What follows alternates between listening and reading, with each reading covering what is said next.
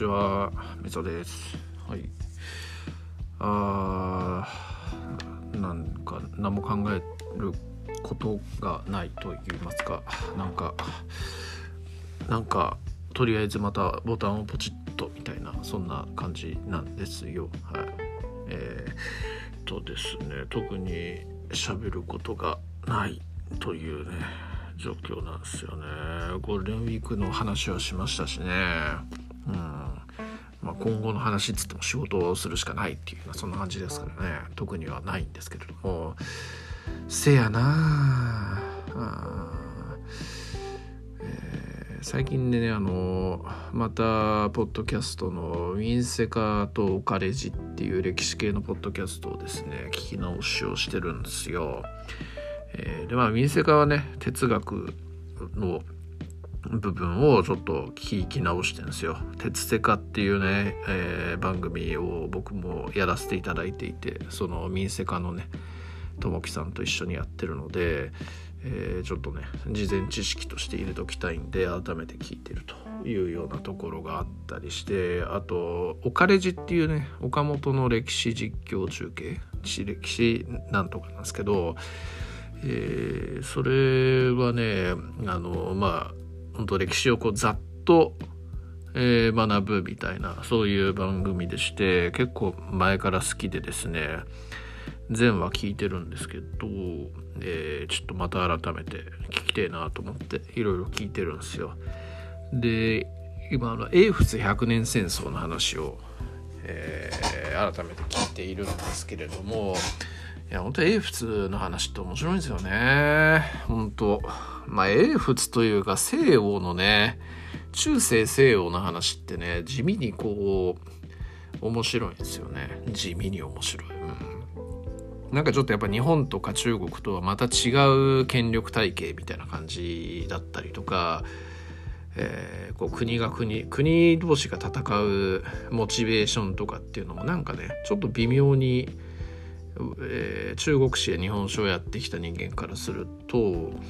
えー、なんか違うみたいなそういう感じがあるんですよね。こう相続とか継承とかそういうところでの戦争みたいのがすげえ多くってですねでかといってこう大枠としての地図を変えるほどの大戦争みたいなのっていうのは、えー、あんまり起こらないみたいなね、えー、そういうのはもうローマで卒業したんだぜ俺らみたいなそんな感じを感じるみたいなところがあるのがちょっと面白いっていうねところがありますね。うんなんか前も話したような気がするんですけどね、えー、イギリスとフランスってねもともとはえー、て言うかねあのフランスが主君でイギリスが古文みたいなそういう扱いなんですよね最初の起こりとしては。えーまあ、ざくっというとこノルマンディー公国っていう国が、えー、ありまして、まあ、ノルマン人って言ってね北国のバイキングたちがそのフランスの沿岸とかで大暴れしまくっていてでそれに困ったフランス王がその暴れ回っていた親玉に対してちょっと地あの土地上げるから勘弁してくんねえかと。で名目的にあの「お前は俺の家臣ね」と。ただ、えー、土地上げるからさみたいなそんな感じの交渉を持ってノルマンディー公国っていうのができるんですよね。でまあもう起こりからしてそもそもが独立色が強いんですけれどもそのノルマンディー公国がフランス王の進化のまんまイングランドに攻め込んででイングランドを征服してで、イングランド王としても、即位するんですよねだからノルマンディー公兼イングランド王みたいな感じになっていてノルマンディー公としての立場はフランス王の家臣なんだけどイングランド王としては対,、えーと、対等みたいなすげえこういびつな関係性みたいな感じになるんですよね。でその初代、えー、イングランドをこう攻め込んだ、えー、征服王業務っていう人がいるんですけど、まあ、その人はウィリアム一世としてあの即位してでその後何代かを経てですねえっとまあ、イングランドはすげえこう結婚とかそういうのでフランス内のあの広告料とか伯爵料みたいなのをすごい獲得していくんですよね。でフランスよりも力を持ってしまうと。で、えー、かつだだけどもフランス王の進化であり、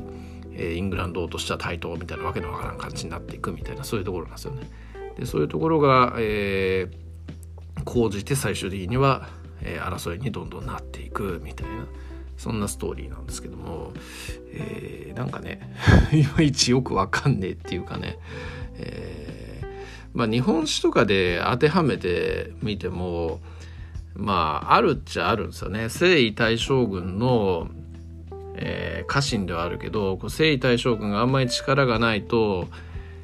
こう家臣同士で戦うしかつ征夷大将軍とも戦ったりするみたいなね、まあ、室町幕府なんてその典型ではあるんですけども、まあ、そういうところと当てはめてみると、まあ、イメージ的には近くもなるんですけどもでもなんかちょっとやっぱり、えー、よくよく見ていくと全然違うみたいなところもあったりするんで、えー、なんかそういうところをね知ったりしていくっていうのって結構面白いんだよなっていうふうに思思ったりしますね。やっぱ現状というか僕が慣れ親しんだものとの比較みたいなそういうところがあるからこそ、えー、なんか新たな気づきとかそういうところがあったりとかね、えー、楽しいなっていうふうに感じたりとかね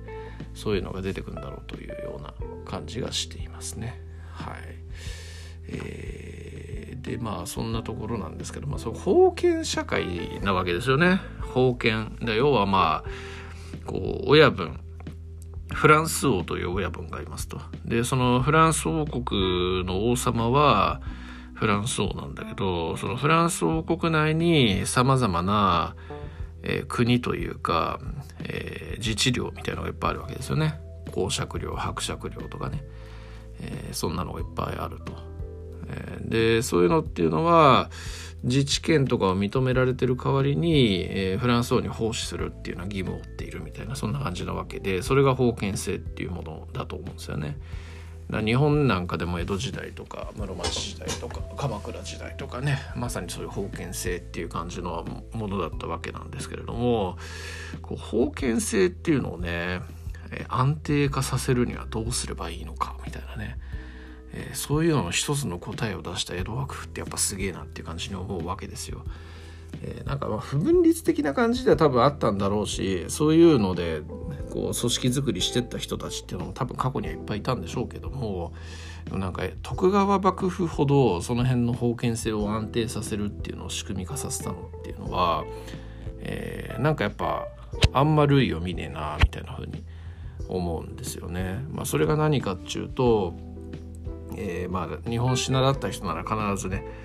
出てきたあの審判不代戸様っていうねその3つの話だと思うんですよね。こうなんかね普通だったら普通だったらって何が普通なのか分かんないけどまあ、えー、なんかやっぱ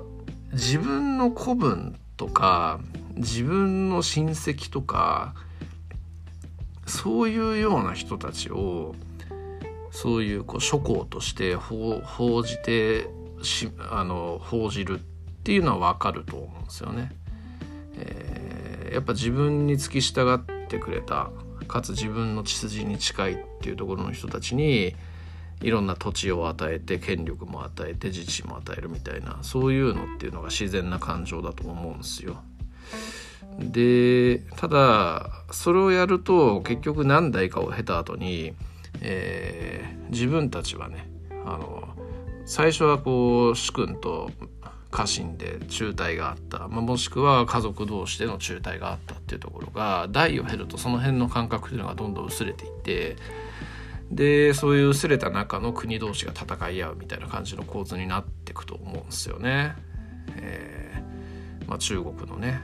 えー、でよくある話ですよ。まあ、そもそも春秋戦国時代ってそれのそれのそれがこう講じた結果起こってるものなわけですからね州っていう国が。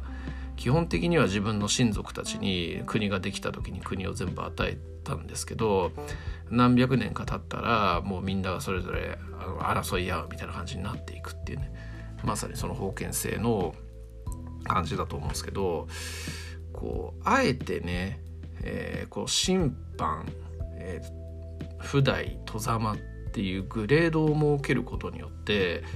えー、なんかやっぱこうその枠の中でななんてなんて言えばいいんだ？こう枠の中でというかレッテルというかそのラベリングされることによって、えー、審判大名の人たちっていうのは自分たちはやっぱりこう徳川に近しいから優遇されていてでかつ普代に比べてめちゃくちゃこう広大な領土を持っていてでかつ、えー、政治とかに関しても参画が、まあ、させてもらうことがもうあるというような感じなんですよね。で不大大名っていうのは土地とかそういうのはあんまりもらえてないけれども自分たちはそういう幕政に関与できるという名誉がすごい強いし、えー、こう直接の将軍様の家臣なわけだから、えー、非常にこう、え、名誉名誉みたいなものが強いっていう感じになってくるんですよね。でさらに戸様っていうのは、え、非常に領土はでかいんだけれども幕政とかへの参画することはできないみたいなねそういうのとかがあってで江戸においての序列も低いみたいなねそういうこううまくラベリングをしてそれぞれに3つそれぞれにいろんなメリットとデメリットを持たせて牽制し合わせるみたいなね、えー、なんかちょっとそういうところがすげえよなと思いますよね。だからこれを全部ラベリングなしでほっとくとみんながそれぞれあの強いものが勝つみたいな感じの争いを始めるのに対してラベリングすることによって自分たちは、えー、ここの誇りを持っているとかね、えー、そういうような感じになっていくわけですよね。でそういうところの組織づくりっていうところが、えー、江戸幕府250年間の安定を生んだんだなというようなところ、えー、すげえなっていう感じで思いますね。はい、っていうのをちょっとなんかフランスのフランスイギリスの封建制の話からちょっと連想したみたいなそんなところですね。まあ、やっぱね、えー、江戸幕府を作ったのは徳川家康ですけどその仕組み作りに参画したのって、やっぱ結構頭がいい人たちなんですよね。えー、まあ多分もいっぱいいるんでしょうけど主だったところで言うとえー、本田正信っていう人とかね、えー、天海っていう人とか崇伝っていう人とか、え、林羅山っていう人とかねこう学者とかねそういうこうインテリ系の人たちなんでやっぱ過去の歴史とかっていうのを学んでるんですよね。だからそういうところからこういう仕組みでやる場合はこんな感じの国づくりをした方がいいみたいなのがよく分かってるっていうね、えー、そんなところが、えー、あるんだろうなっていうのが推測できるというところですね。うん、まあなんとなくそういうのっていうのはやっちゃってる部分とかもあったりはするんですけれどもね、えー、豊臣政権なんかでもそれに近しいっちゃ近しいことはやってるやってはいるんですけどただまあ徳川江戸幕府ほどその辺徹底してないしやっぱ地理的な部分のいろんな考慮みたいなところっていうのもやっぱ江戸幕府の方が洗練されてるよなっていうね気がしますよね。うん、やっぱ街道のにおける区地と言われるねこう街道が交差する地点とかっていうのはいう超重要地点みたいなのっていうのはね、えー、必ずこう審判大名とかにの大大名にね、えー、収めさせたりだとか、まあ、もしくはもうそこには大名を置かずに空白地帯として旗本領としてね、え牽制しておくとかねなんかまあよくできてるよなっていうふうにあの江戸時代のねこうせ、えーと、大名が書いてある図とか見ても思いますね。うん、まあすいませんそんな感じのことを思いました。はい以上ですありがとうございます。